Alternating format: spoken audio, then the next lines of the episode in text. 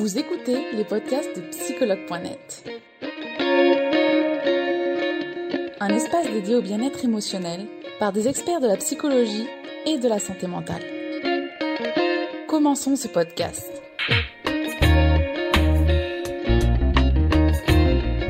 Bonjour Caroline, bienvenue dans ce live. Bonjour Et merci d'avoir accepté notre invitation pour ce live sur l'hyperémotivité. Merci à vous euh, de m'avoir euh, proposé. Avec grand plaisir. Alors Caroline, avant de commencer ce live sur l'hyperémotivité, je vais te demander de te présenter s'il te plaît. Oui, donc, euh, donc moi, donc, c'est euh, Caroline Ferrand. J'exerce euh, en tant que psychopraticienne. Euh, bah là, c'est- j'entame ma troisième année. Donc, pendant deux ans, j'étais sur Toulouse. Maintenant, j'exerce sur Montpellier euh, pour le présentiel. Mais après, euh, je reçois des personnes de toute la France, voire même parfois à l'étranger, des personnes francophones euh, grâce à la visio. Et euh, donc, je reçois des enfants, des adolescents, parce que donc ça, au départ, c'est ma, ça a été mon master a été sp- spécialement autour de ça, mais je reçois aussi des adultes. et C'est d'ailleurs 90% finalement de, de de ma patientèle, et j'accompagne aussi les couples et les familles. D'accord. Ok. Merci Caroline, très complet. Merci, c'est gentil de te présenter. Euh, alors Caroline, venons-en directement au fait justement. Qu'est-ce que l'hyperémotivité? Donc, bah, l'hyperémotivité, déjà, euh, donc, parfois aussi, on peut entendre le terme d'hypersensibilité, hypersensibilité émotive. Euh, parce que l'hypersensibilité, on va dire, c'est plus large. Euh, ça touche à d'autres domaines. Quand on parle d'hyperémotivité, c'est vraiment l'hypersensibilité liée aux émotions, même si euh, souvent, finalement, les personnes vont en premier remarquer euh, leur, hyperémo- pardon, leur hypersensibilité émotionnelle et peut-être moins remarquer les autres traits de l'hypersensibilité, mais souvent euh, ça va quand même avec. C'est vraiment une, une réactivité en fait à, à l'égard des émotions qui peut être beaucoup plus intense. Souvent les personnes vont dire bah, que qu'elles ont l'impression qu'une toute petite chose va les faire surréagir. C'est souvent euh, euh, ce qu'elles vont dire, c'est souvent ce qu'elles entendent euh, aussi.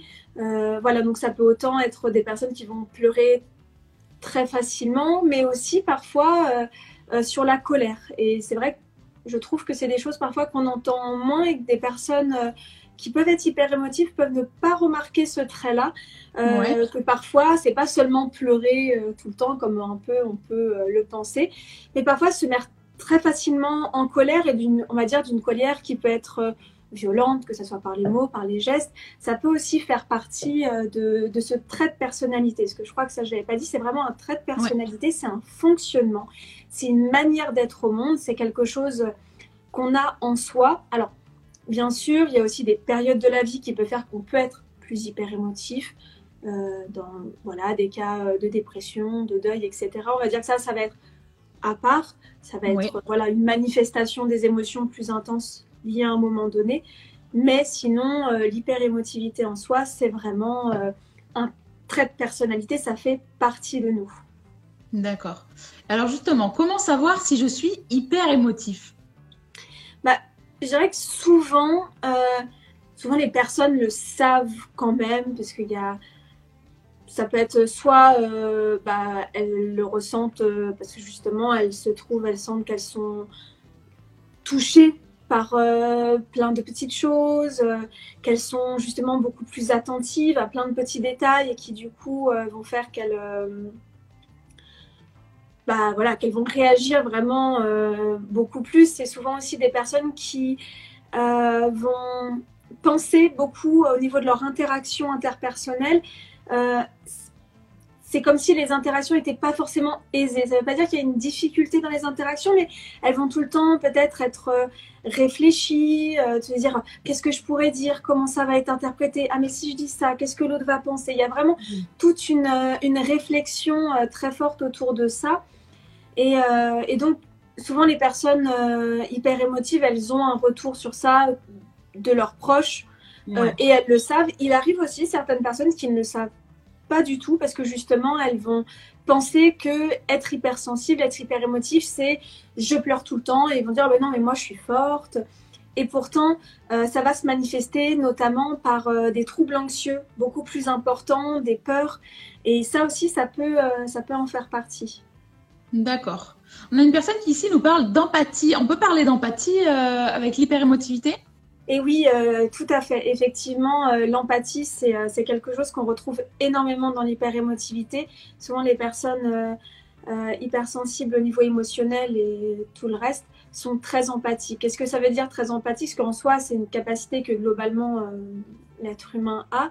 Mais vraiment, l'hyperémotif, il va repérer encore plus tout ce que l'autre personne pense, ressent, parce qu'il va être attentif en fait à plein de petites choses, vraiment le langage non verbal, euh, ça va...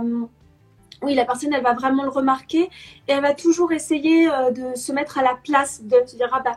Et ce qui, en fait, à la fois, c'est vraiment un point positif parce que c'est des personnes qui, qui on va vraiment avoir cette compétence de comprendre l'autre, euh, vraiment en profondeur et ça en fait bah, des personnes qui sont, qui sont des, des amis euh, qu'on aime avoir parce que forcément on se sent compris, on se sent écouté. Euh, euh, mais ça peut être aussi parfois difficile parce qu'avec l'hyperémotivité et l'empathie, on peut aussi avoir tendance à projeter beaucoup. Parce que justement, on, a, on repère plein de choses, mais parfois on peut extrapoler aussi un petit peu et ça peut créer après un malaise. D'accord. Merci Caroline pour cette explication. du coup, comment mieux vivre avec son émotivité? Bah, Je dirais que le plus important déjà, ça serait euh, de s'accepter. Parce qu'il y en a beaucoup qui ont du mal à accepter cette part-là. oh oui. on en a beaucoup, on en voit beaucoup, ouais. c'est ça. Après, je dirais que c'est. Enfin, pas forcément de leur faute si elles ont du mal à s'accepter. C'est vrai qu'on est dans une société qui a eu tendance à euh, réfréner vraiment les émotions. Et ça, c'est quelque chose d'important, c'est qu'en fait, les émotions, à la base, c'est un langage, c'est une manière de communiquer. Et en fait, c'est notre société, notre éducation, tout ça qui a mis sur les émotions des choses pour dire ça c'est positif, ça c'est négatif, etc. Alors qu'en fait, toute émotion est vraiment archaïque, c'est hop, elle vient là, elle n'est pas liée à un contexte à la base. Euh, c'est la société qui la lie à des contextes. Et souvent, en fait, euh, alors, c'est pas toujours le cas. Ça veut pas dire que quand on est hyper euh, émotif, on a eu des parents qui. Non, ça, c'est pas, pas le cas. Mais euh, comme. Euh, fait, faut, faut se dire que la personne hyper émotive, elle est comme ça depuis qu'elle est bébé. C'est, ça a toujours été là.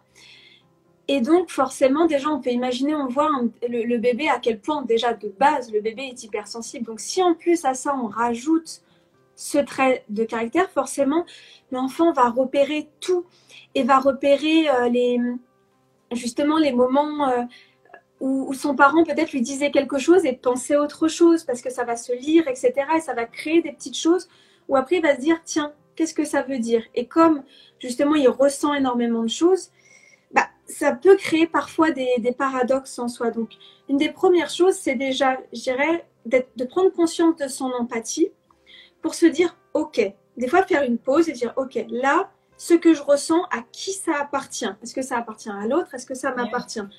Déjà, ça, ça peut aider, parce que des fois, on peut être envahi d'une émotion, et là, euh, on ne sait même pas d'où ça vient, ça part. Euh. donc déjà, voilà, parfois prendre ce petit temps de dire, OK, alors ça, en fait, cette tristesse, euh, non, c'est pas la mienne, mais aujourd'hui, je me sens plutôt bien. Bon, par contre, oui, c'est vrai que là, la personne avec qui je suis en train de discuter, ouais, elle me semble vraiment très triste. Donc voilà, se dire ça, c'est pas à moi, c'est à l'autre. On peut l'observer, mais voilà, de pas euh, se l'approprier. Euh, ensuite, voilà, de reconnaître que les émotions sont un langage, donc de leur donner, de leur redonner leur part importante. Exprimer ses émotions, ce n'est pas interdit. Pareil, exprimer ses besoins, ce n'est pas interdit. Une émotion, un besoin, c'est toujours légitime. Souvent, ce qui pose problème, c'est soit parfois le regard que l'entourage a posé, mais parfois aussi la manière dont, en fait, si on n'a pas du tout appris à communiquer son émotion, à communiquer son besoin, bah, ça peut sortir de la mauvaise manière. Donc c'est vraiment reconnecter à son besoin, à son émotion primaire, et ensuite, euh, petit à petit, réussir à le communiquer de la meilleure des façons. D'accord. On a une personne justement qui dit Moi, je ne suis pas moi-même. Est-ce que souvent, ça se retrouve ça chez les hyper émotifs? Le fait de bah, ne pas pouvoir être soi-même, finalement, on a peur? Oui, il y a même des personnes qui peuvent un peu avoir la sensation d'être un caméléon. Parce que justement, euh, du fait de cette empathie, il y a des personnes, elles vont tellement savoir ce que l'autre veut que parfois elles vont complètement s'adapter à la volonté de l'autre et en perdre euh, soi-même. Et ça, je retrouve beaucoup dans les personnes que, que j'accompagne, parce que en fait, je me rends compte que 80%, 90% des personnes que j'accompagne euh, sont en hyper-émotivité. Euh, et il y a vraiment cette sensation au bout d'un moment des personnes qui disent mais je ne sais pas qui je suis, je ne sais pas qui je pense. Ça amène aussi des difficultés pour prendre des décisions ou d'un coup euh, prendre une décision, mais même sur quelque chose, d'être au restaurant et de choisir un plat. On est vraiment sur des choses, mais parce qu'il y a tellement l'habitude toujours de, de devoir faire plaisir à l'autre, euh, de faire attention à l'autre, qu'après on en oublie de, de, se connaître vraiment. Et c'est là, je trouve, où parfois bah, faire appel à un professionnel, c'est important parce que ça permet de venir se recentrer sur soi et de faire vraiment euh, la part des choses sur quels sont mes besoins, quelles sont mes émotions, comment je peux les exprimer. D'accord. Merci Caroline. Je vois qu'il y a quand même pas mal de commentaires qui se retrouvent euh, euh, dans ce que tu nous, dans ce es en train de nous dire justement. C'est vrai qu'on s'adapte trop. du coup, si j'ai un trop plein d'émotions, comment calmer son cerveau émotionnel? Alors, il y a plusieurs choses. Déjà, alors, par exemple, moi personnellement, je trouve que bah, déjà d'agir sur la respiration, c'est déjà une chose toute bête, mais qui est applicable assez facilement, de prendre le temps de respirer. C'est super bête dit comme ça, mais c'est vrai que. On, on oublie en fait, on en, on, en oublie qu'on respire et c'est euh, la base. C'est ça. Et c'est vrai que souvent, euh, d'un coup, se reconnecter à sa respiration, c'est se ramener au corps. Et parce que je ne sais pas ce que là les personnes peuvent en penser, mais je trouve que quand on est submergé par ces émotions, c'est comme si à un moment on était décalé de notre corps. On savait, on n'est plus vraiment là en fait. On est, on est en l'autre, on est à côté, on observe. Il y a tout plein de choses qui se passent. Et parfois prendre le temps de respirer, et ben ça prend le temps de, se reconnecter à son corps. Moi, parfois, ce que je fais, euh, par exemple, euh, c'est des choses que je fais beaucoup en, séance, et notamment quand on a eu une séance euh, pour moi, c'est important de ne pas laisser partir la personne, elle est complètement effondrée. non, pour moi, parce que je l'ai vécu en tant que patiente avec des thérapeutes qui pouvaient me laisser partir, et moi j'ai dit non, ça c'est hors de question. Alors parfois, bon, on ne peut pas tout faire, hein. malheureusement, on ne peut pas toujours rester euh, trois heures avec la personne, mais ce que je propose, c'est euh, un scan corporel, une petite méditation pleine conscience, et ça, c'est quelque chose qu'on peut faire aussi soi-même. Après, il y a plein de petites vidéos, tout ça, qui le proposent aussi. Mais euh, vraiment, le scan corporel, ce qui est bien, c'est que ça ramène au corps. Donc, c'est fermer les yeux. Déjà, on se concentre sur sa respiration, on ressent la respiration. Et ensuite, eh ben, on, commence par ressentir ses orteils, ses pieds. Et petit à petit, en fait, on, remonte au niveau du corps pour vraiment repérer toutes, euh, toutes les parties du corps. Et ça, ça aide vraiment à se recentrer. Donc voilà, ça c'est vraiment une méthode euh, dès qu'on se sent submergé euh, qu'on peut mettre en place. Alors, le scan corporel, ça peut être difficile dans des moments de travail, etc. On n'a pas forcément l'espace. La respiration, on peut toujours quand même revenir à sa respiration. Ensuite, il y avait aussi la méthode d'aller aux toilettes ou des choses comme ça pour euh, faire le scan ou euh, quand on vraiment n'a pas le choix et qu'on est entouré. Ouais. Bien sûr, oui, voilà. Si vraiment, euh, s'il y a une possibilité de, de prendre ce temps, parce que c'est toujours important de s'autoriser à prendre un temps pour soi. Et ce qui aide aussi vraiment, c'est que plus les personnes vont réussir à déjà savoir quel est leur besoin, vraiment, et comment l'exprimer, et ben finalement, plus ça sera facile de ne pas se sentir euh, complètement euh, débordé par ses émotions parce qu'à nouveau, ça deviendra un langage en fait. Et euh, ça, moi, je suis en train de, me former à la, thérapie interpersonnelle qui est vraiment très intéressante pour ça parce qu'elle se base sur les relations interpersonnelles. Parce que vraiment, on se rend compte que quand on a pas la possibilité de s'appuyer sur nos ressources euh, interpersonnelles, donc sur nos amis, sur nos proches, sur nos familles, etc., et bah, euh, ça crée euh, bah, aussi un sentiment de solitude. Et puis ça amène qu'on qu'on sait plus à qui s'adresser et que, parfois on s'adresse à la mauvaise personne. Un coup tout va mal et là on va euh, en parler à son patron alors qu'en fait c'était pas du tout la bonne personne. Et donc on va renforcer ce sentiment de frustration. Et on va encore renforcer la croyance qui est que je ne suis pas comprise, on ne m'écoute pas, etc. C'est pareil, ça aussi c'est très important, travailler sur ces croyances. Quelle est la croyance de base qu'il y a là-dedans. Et aussi se rappeler que notre émotion, ce n'est pas nous, c'est quelque chose qu'on ressent. Et ça, et ça marche aussi pour, euh, pour les moments d'angoisse, se dire, ok, je ne suis pas tristesse, je ne suis pas colère, je ne suis pas angoisse. Je suis moi et je ressens cette tristesse, je ressens cette angoisse et l'observer, lui donner une forme. Et ça, vraiment à son émotion, euh, se dire, euh, il y a des personnes, parce que souvent les personnes en plus, hyper émotive, hyper c'est souvent des personnes qui sont très créatives. Donc, utiliser cette créativité. Beaucoup de personnes l'oublient. Des fois, j'en discute avec, euh, avec des patientes et, je dis, mais euh, vous êtes super doué en dessin, euh, vous pourriez peut-être représenter cette émotion. Elles sont, ah oui, c'est vrai. Ou alors elles me disent, ah mais c'est vrai qu'en fait, j'arrive beaucoup mieux à m'exprimer à l'écrit. et en fait, c'est des choses qui s'oublient parce que beaucoup de personnes, elles ont été en fait, tellement par l'entourage euh, un peu euh, bloqué, réprimé, elles osent plus. Et euh, alors qu'en fait, il y a plein de compétences et utiliser ces compétences, utiliser ces ressources. Voilà, si on est plus à l'aise en écrivant, et eh ben parfait. Quand on a quelque chose d'un peu difficile à dire à quelqu'un, qu'on ne sait pas comment le faire, on le passe à l'écrit. Comme ça, on sait qu'à l'écrit, va pas y avoir toute la vague d'émotions qui après on se dit ah mince mais là c'est sorti, c'était hors de moi. Cette expression elle est ultra intéressante, hors de moi. Qu'est-ce que ça veut dire? C'est-à-dire que là on n'est plus soi, on n'est pas en train de parler sa vérité finalement. Donc ouais, d'utiliser euh, ces capacités créatives qui, qui, sont là et c'est juste euh, s'y autoriser. D'accord. Merci, merci Caroline pour tous tes conseils et tes astuces. Euh, du coup, c'est on a une dernière question donc euh, qui va, je pense, parler à beaucoup. Euh, si j'accepte pas mon hyper émotivité, si je n'arrive pas à bien la vivre, quels sont tes conseils? Bah, je dirais que ne pas accepter son hyper émotivité, c'est ne pas accepter une part de soi. Donc ça, c'est un travail vraiment de dire que ce trait de personnalité fait partie de soi. Par contre, la manière de vivre avec, euh, là, on peut. Euh, il y a plein de choses qui peuvent qui peut se faire. C'est c'est vraiment voilà travailler sur euh, sur l'acceptation de soi. C'est c'est quand même primordial aussi se se connaître. penser voilà à recadrer les choses dans un contexte quand c'est un peu compliqué, etc.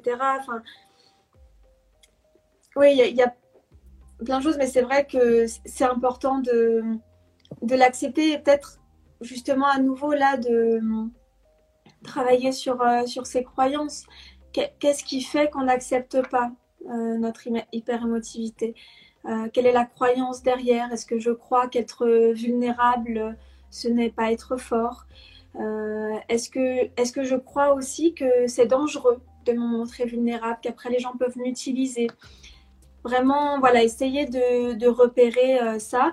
Alors, forcément, ça, c'est plus facile d'une certaine manière à le travailler en thérapie parce qu'il y a tout cet aller-retour, mais il y a aussi vraiment des choses qui peuvent se faire euh, en faisant, euh, en écrivant dans un journal. déjà, déjà de commencer par ça, on va dire, si ça nous fait un peu peur, d'aller consulter, écrire nos ressentis et, et, se poser ces petites questions. Qu'est-ce qui fait que vraiment euh, je ne l'accepte pas, je ne veux pas l'accepter? Qu'est-ce qui fait que je rejette ça? Parce que plus, plus vous allez rejeter cette part-là, plus il va y avoir un sentiment de dissociation en fait. Ah, c'est intéressant parce qu'il y a certaines personnes qui, euh, en ont parlé et, euh, durant le live et qui ont demandé si justement tu pouvais en dire plus sur la dissociation. Bah, que vraiment la, la dissociation, c'est ce. Alors, enfin, mais après, ça dépend dans quel euh, contexte, parce qu'après, il y a vraiment tout ce qui est dissociation psychique, on va dire, dans des termes plus psychiatriques. Euh, je dirais que bon, là, c'est pas forcément euh, le sujet précis, on n'est pas dans des, enfin, on n'est pas là dans des cas de schizophrénie ou de psychose particulière. Mais déjà, ce sentiment d'être dissocié un peu en soi, euh, moi, mon avis, et c'est ce que je repère dans les personnes que j'accompagne, c'est vraiment quand on n'est plus aligné avec ses valeurs, que parfois on a des valeurs et on a ce que l'autre veut, et qu'en fait, souvent, ce que l'autre a voulu a pris euh, une place encore plus importante finalement, et donc, euh, et ben on n'arrive plus à faire la part des choses. Et on a ce sentiment de qui je suis. Et, enfin, et vraiment, ça peut effectivement arriver à des moments où d'un coup l'angoisse va augmenter et on peut être complètement perdu, se dire mais là, euh, je ne sais pas qui je suis. Il y a même des personnes qui peuvent en arriver à ressentir comme un vide à l'intérieur d'elles et, eh qui est terrorisant. Et, mais ça, vraiment, se recentrer sur ses besoins, se recentrer sur ce qu'on veut, essayer toujours en fait de, de s'écouter parler aussi. Parce que les moments où parfois euh, on va dire euh, il faut ceci, il faut cela, par rapport aux autres fois on va dire je veux, j'aimerais, et bien ça, ça change. Et parfois de le dire en je, qu'est-ce que ça nous fait? Et, et, ça peut être des choses toutes. On peut commencer par des choses toutes bêtes et après aller sur des choses plus difficiles. Mais de l'énoncer, euh, de dire je veux ceci, je veux cela, qu'est-ce que ça nous fait? Est-ce que quand on le dit, on se dit Ouh là là, ça crée un truc en moi, je je suis pas bien, je suis pas à l'aise? Ou est-ce qu'au contraire, euh, ah, ça m'a fait tellement du bien de dire ça?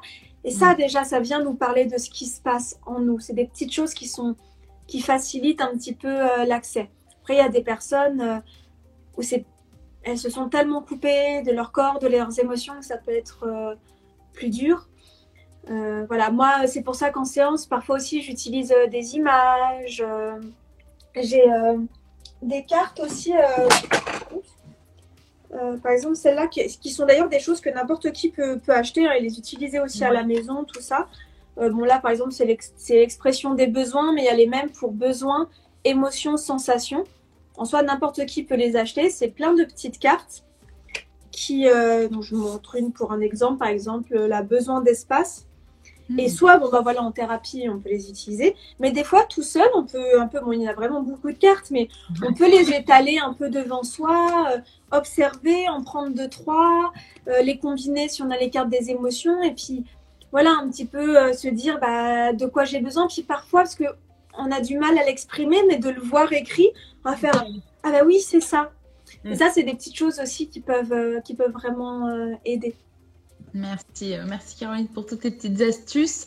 Euh, on a euh, d'ailleurs Maddy qui nous dit c'est fou comment l'hyper-émotivité nous rend plus matures. Est-ce que c'est vrai ça?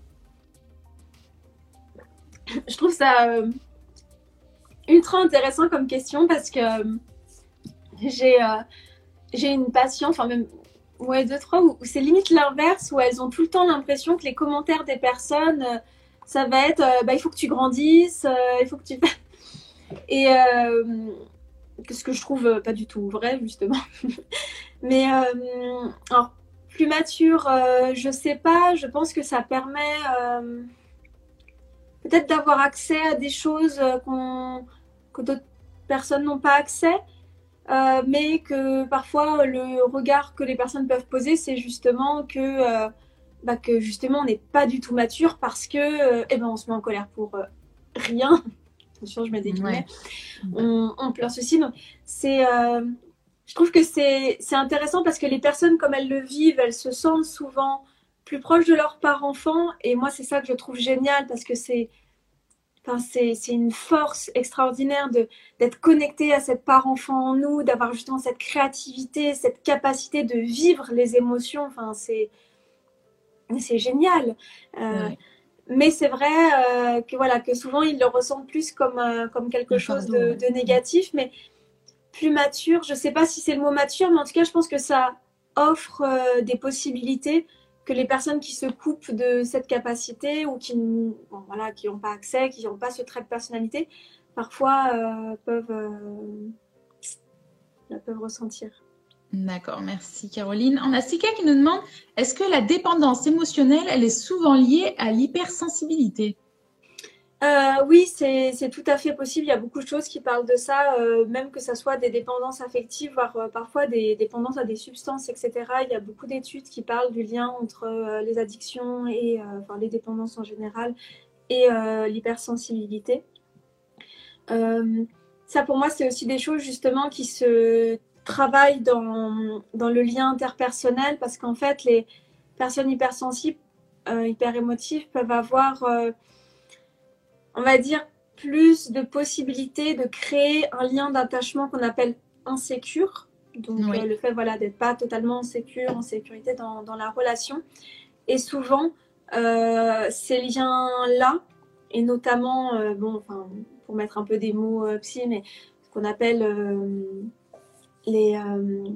voilà, si je perds mes mots, ça ne va plus. le lien insécure, ambivalent, anxieux c'est des personnes qui justement vont rechercher beaucoup euh, la fusion euh, dans l'autre, etc. Et donc euh, peuvent créer, entrer assez facilement dans, dans une dépendance affective. Et aussi, c'est pareil, ça, il y a plein d'articles qui en reparlent, mais justement à l'inverse des profils parfois plutôt narcissiques qui justement bah, ont tellement besoin de cette attention sur eux et bah vont en fait c'est un peu voilà c'est un peu hop ils vont s'attirer. Et malheureusement ça donne des relations qui peuvent être souvent très toxiques parce que la personne hypersensible va se connecter complètement à l'autre qui va lui donner l'illusion de cette fusion. Parce qu'au final la personne narcissique elle est aussi dans la recherche de cette fusion mais pas pour les mêmes choses on va dire. Et euh, donc euh, oui c'est vraiment des choses qu'on peut retrouver et, et des tendances. C'est pareil ça c'est des choses qu'on peut des schémas qu'on peut répéter, voilà, d'une dépendance affective. Euh, et à nouveau, c'est des choses qu'on peut travailler. C'est pas, c'est pas une fatalité.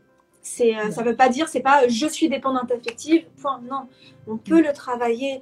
On peut, euh, voilà, à nouveau observer qu'est-ce qui fait qu'on a besoin de ça, qu'est-ce, qu'est-ce qui nous parle dans cette fusion, qu'est-ce que, et déjà remettre ces mots, etc. Ça, ça aide. D'accord. Merci Caroline. On a une autre personne qui nous demande comment s'appellent les cartes que tu nous as montrées? Ah, euh, bah, c'est, euh, je vais te montrer les trois, comme ça au moins. Euh. Alors, on les trouve plutôt sur Internet. Après, je sais qu'elle a. il y en a d'autres types et expressions et besoins qui, qui existent, qui sont du même style. Alors là, voilà, elle ressemble donc ça. C'est l'univers des sensations. Alors après, c'est vraiment le nom univers des sensations. C'est la.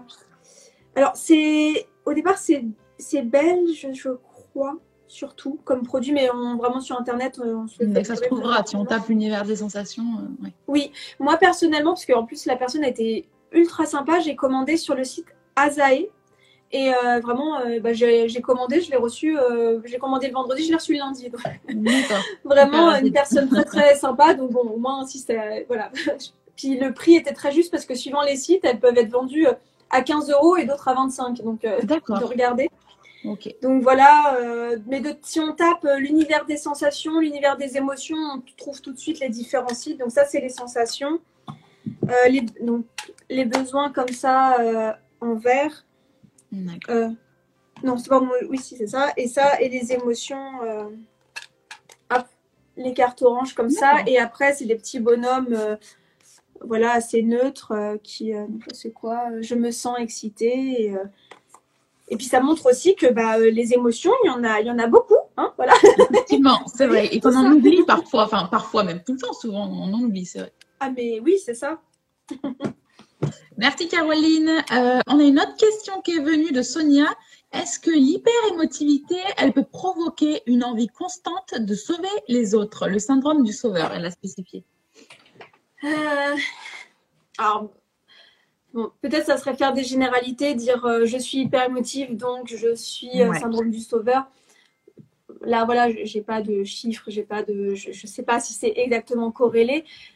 Je dirais que le fait d'être très attentif à l'autre, d'être très empathique, forcément, ça facilite, je dirais, le chemin d'avoir envie euh, de l'aider, de le sauver, parce que justement, un peu, bah, ah, je le comprends, j'arrive à avoir euh, ce qu'il ressent, je l'aide à mettre des mots. Donc en fait, un peu de manière euh, facilitée, on peut aller on peut aller par là et c'est peut-être pour ça que beaucoup d'hypersensibles après se retrouvent psy.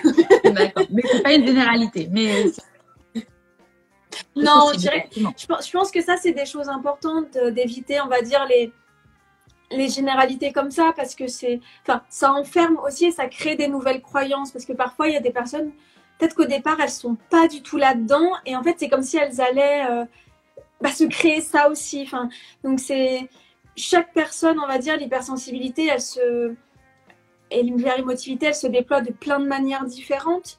Et euh, voilà, c'est on va dire qu'il y a des chemins facilités, effectivement, euh, sentiment d'être sauveur, syndrome de la fermière, tout ça, toutes ces manières d'en parler. Et bah oui, on le voit.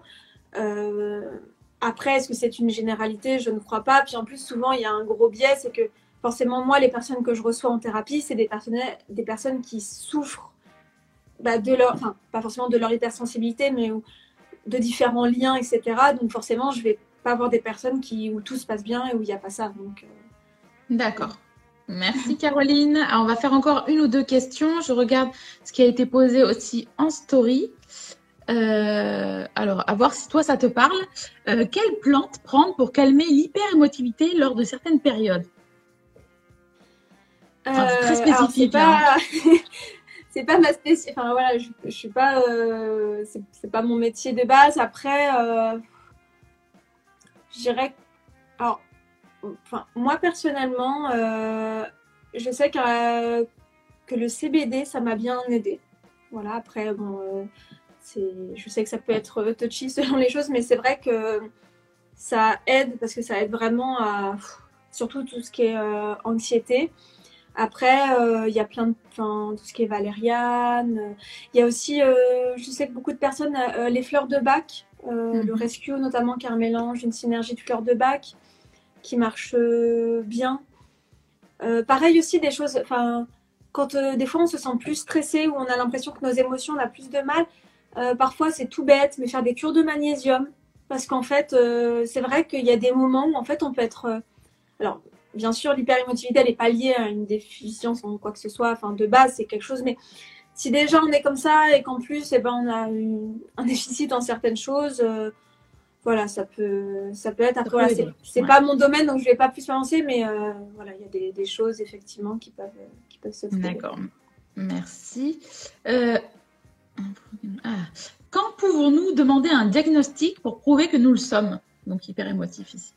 Alors, il euh, n'y a pas de diagnostic en soi parce que c'est pas euh, pas une maladie, c'est pas euh, donc je dirais que c'est enfin pareil quand quand, j'entends une question pour prouver que nous le sommes, bah, j'ai toujours envie de dire mais à qui vous avez besoin de le prouver, à qui bon le, défaut du psy qui répond à une question par une question. mais mais c'est vrai que c'est important. Qu'est-ce qui fait qu'on a besoin de le prouver? Qu'est-ce qui fait que parce qu'en soi Enfin voilà, c'est quelque chose qu'on vit. Donc, euh, donc en fait, euh, et, des fois, euh, c'est ce que je dis à des personnes, je dis bah en, soi, si vous vous vous retrouvez dans ce profil-là et que ça vous aide, qu'on mette en place des petits outils qui aident ces profils-là, si au final vous l'étiez pas, en fait, on s'en fiche. L'important, c'est que ça vous parle et que ça vous aide. Hmm. Donc, c'est toi avec soi, quoi. C'est ça pour moi, euh, tant pis. Enfin, c'est, il n'y a pas besoin de prouver euh, que non. C'est, on le, on, le ressent. Merci. Euh, on a Kinch qui nous dit quelles sont les causes de l'hyper-émotivité? Alors, quand il s'agit d'un trait de personnalité, il n'y a pas de cause en soi. Alors après, je pense que si on regarde d'un point de vue vraiment biologique, physiologique, on peut observer des choses euh, sur le circuit certainement dopaminergique, etc. Euh, je ne vais pas m'avancer là-dessus parce que pas, euh, pas là que je vais être le plus compétente. mais si on veut chercher des, réponses, on va dire, physiologiques, biologiques, je suis sûre qu'il y a des choses dessus. Mais on va dire en soi, voilà, il n'y a, a, pas de cause en soi parce que c'est un fonctionnement, c'est une, voilà, une manière d'être. Après, il y a aussi des moments, une hyper-émotivité qui peut être liée euh, à d'autres choses comme le haut potentiel intellectuel, mais qui est aussi un fonctionnement. Donc euh, voilà, on n'a pas forcément de, cause prédéfinie. Et il peut y avoir aussi euh, des, bah, certains troubles psychiatriques, la bipolarité, etc., qui peuvent aussi amener cette hyperémotivité.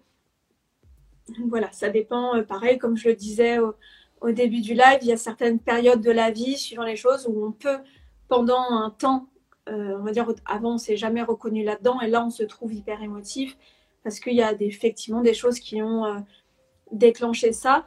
Après aussi, et c'est ce que j'ai remarqué euh, depuis le, confinement, il y a eu plus de personnes qui se reconnaissaient là-dedans. Est-ce que cette période-là était très dure Donc les personnes, pour l'instant, sont face à une hyper-émotivité, mais c'est pas un, pas un trait de leur personnalité, c'est un symptôme de, de ça. Un symptôme.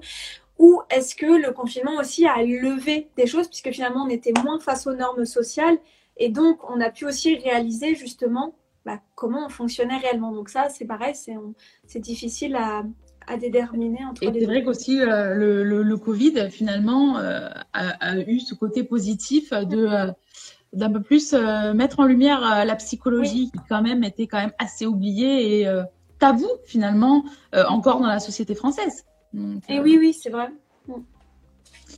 Euh, du coup, on avait encore une autre question et c'est intéressant parce que tu nous en avais parlé. C'était le haut potentiel. Alors, à voir si je la retrouve parce que j'ai vu qu'elle était dans les questions. Je crois que je l'avais vu, oui. Est-ce qu'il y a un lien entre le, haut potentiel le potentiel. Alors, est-ce que tu peux nous répondre justement Est-ce qu'il y a un lien entre le haut potentiel et l'hyper-émotif? Alors, euh, je dirais que dans le haut potentiel intellectuel, il y a l'hyper-émotivité. Euh, mais les hyper émotifs ne sont pas forcément au potentiel. D'accord, l'un n'est pas forcément vrai. Voilà, l'un n'est pas forcément. Après, euh, j'avoue que discerner l'un de l'autre, c'est compliqué. Euh, même moi, on va dire, je, je trouve qu'il y a tout le temps, et parce que en plus, il y a. Enfin, c'est. Par exemple, il y, a le, pardon, il y a le haut potentiel, l'hyper-émotivité, et parfois aussi il y a les personnes avec des syndromes autistiques. Et c'est des fois des choses, il peut y avoir plein de petites choses qui se recoupent. Et euh, vraiment de différencier euh, un peu tout, ça peut être euh, difficile. Alors pour le coup, pour le haut potentiel, il y a des tests qui existent. Donc pour les adultes, c'est la VICE 4.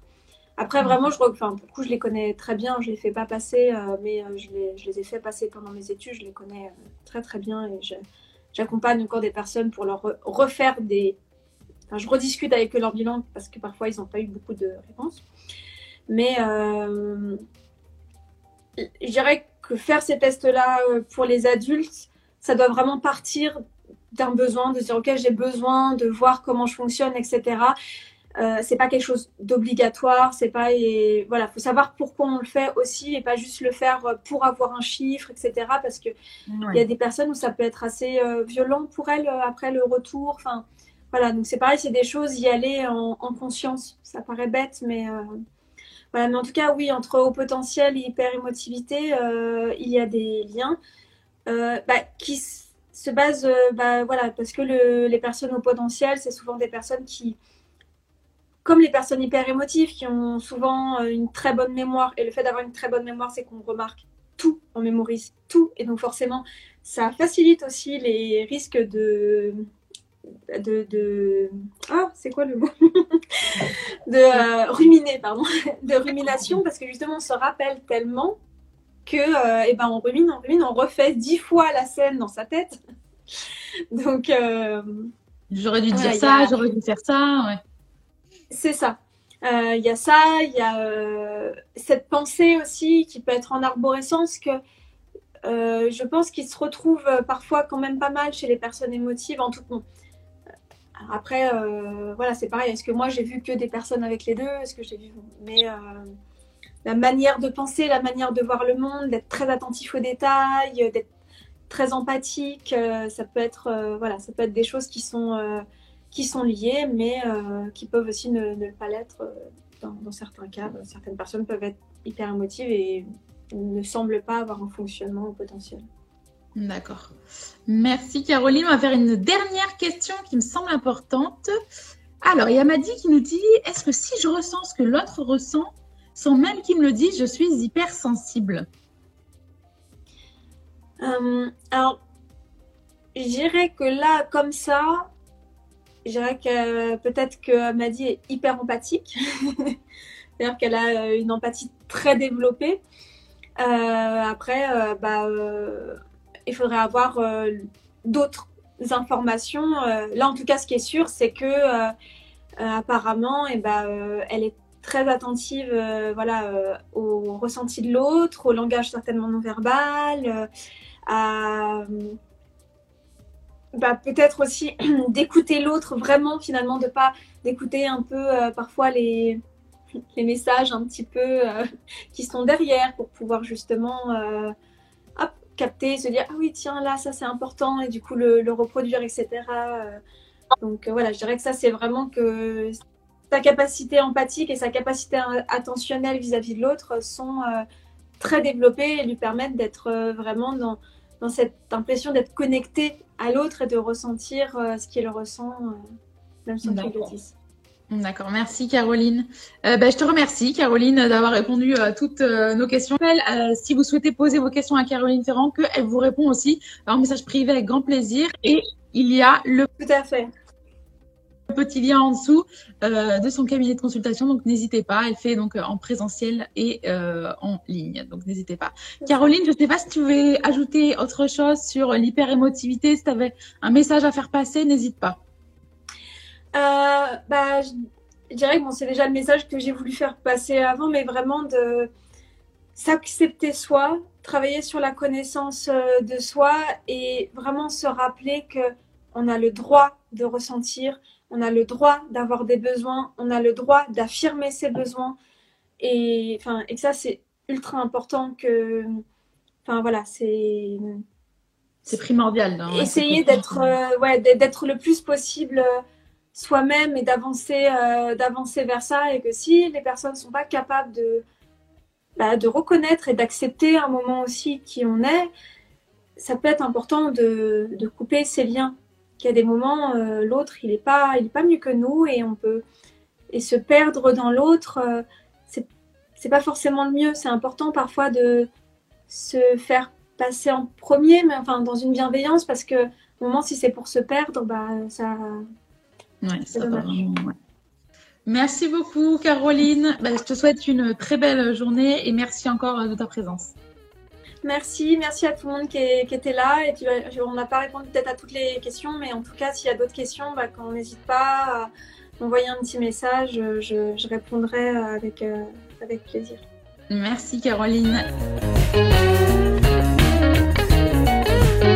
Nous espérons que vous avez aimé le podcast d'aujourd'hui. Souvenez-vous que tous ces sujets sont disponibles sur notre site psychologue.net et que vous pouvez également voir la vidéo complète sur l'Instagram TV sur psychologue.net. Rendez-vous dans notre prochain podcast.